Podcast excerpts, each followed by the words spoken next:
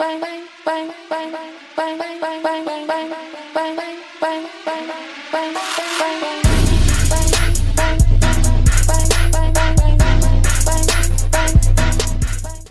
familia, ¿cómo están? Hoy les quiero dar un tip muy importante. Posiblemente ustedes entren a BMI, no ven nada donde dice estados de cuenta o royalty statements, ¿verdad? Dice cero o que no tienen nada. Muy probable es porque no pusieron la información de depósito directo para que depositen directamente a tu cuenta de banco a, o una cuenta de Pioneer. Entonces, si tú no tienes depósito directo, es decir, te van a pagar con cheque.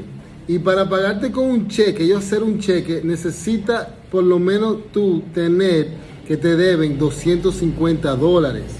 Si no tienes 250 dólares o más, ni va a recibir un pago, ni va a decir, o sea, no va a reflejar un estado de cuenta. Ok, eso es muy importante.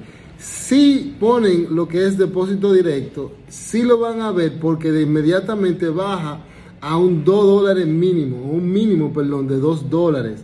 Entonces van a poder ver el estado de cuenta, si tienen por lo menos 2 dólares, ¿ok? Y también van a poder retirarlo. O sea, algo muy importante con BMI, con BMI, que ya saben, eh, hasta la próxima.